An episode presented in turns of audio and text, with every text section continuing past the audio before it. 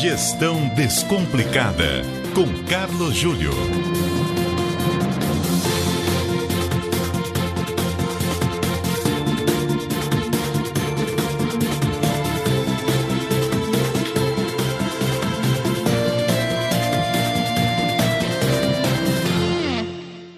O Carlos Júlio está conosco para mais um Gestão Descomplicada na CBN. Boa noite, Júlio. Muito boa noite, Roberto Nonato. Boa noite a você, ouvinte. Ô, Júlio, recentemente você falou aqui sobre a chamada retenção de talentos e as dificuldades que as empresas têm e os gestores também para obter essa retenção um grande dos desafio. seus talentos, dos seus colaboradores mais proeminentes. Perfeito. Ô, Júlio, mas em relação ao funcionário, ao próprio colaborador, aquele que nos ouve nesse momento e, e, e está em uma determinada companhia, pode ser reconhecidamente um talento ou não, de repente as pessoas falam que ele é um talento efetivamente.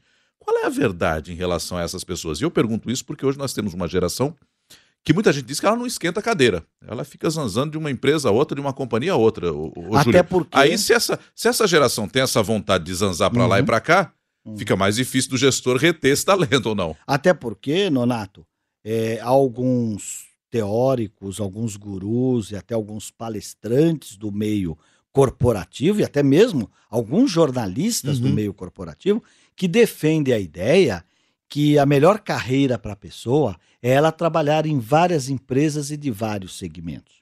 Tá bem, eu acho que é poderoso o argumento de você ter conhecimento de vários setores da economia. Uma hora você trabalha no setor alimentício, depois você vai para serviços, serviços pode ser financeiros, consultoria. Eu acho que é bastante enriquecedor.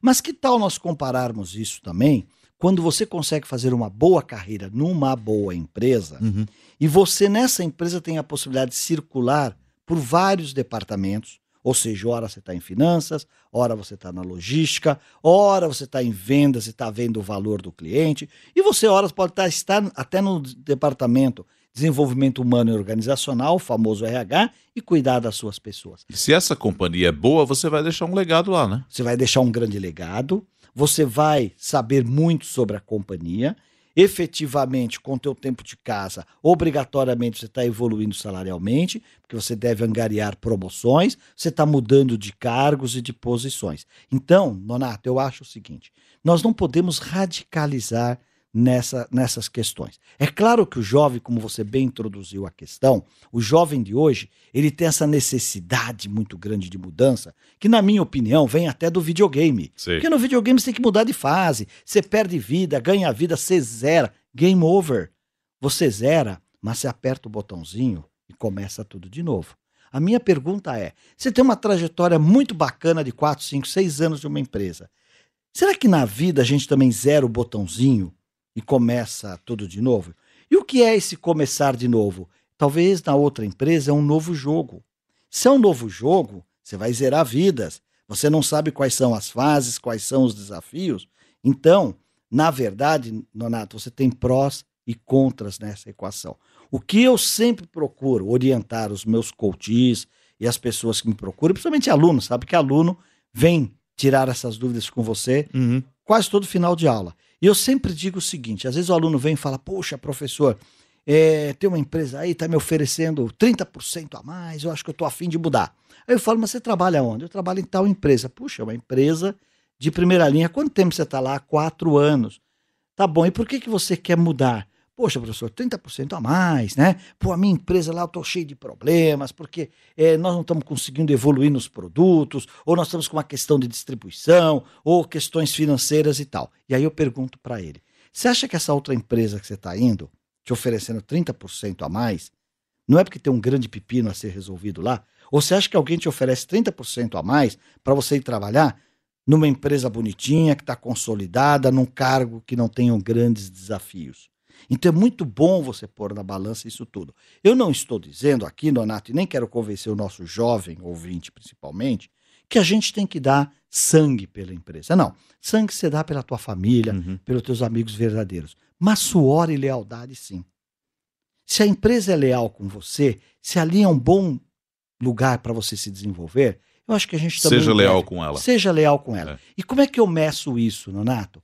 Eu meço isso, por exemplo, a tua empresa tem treinamentos constantes, ela tem um bom sistema de avaliação, Quando você manda bem, ela te remunera. Uhum.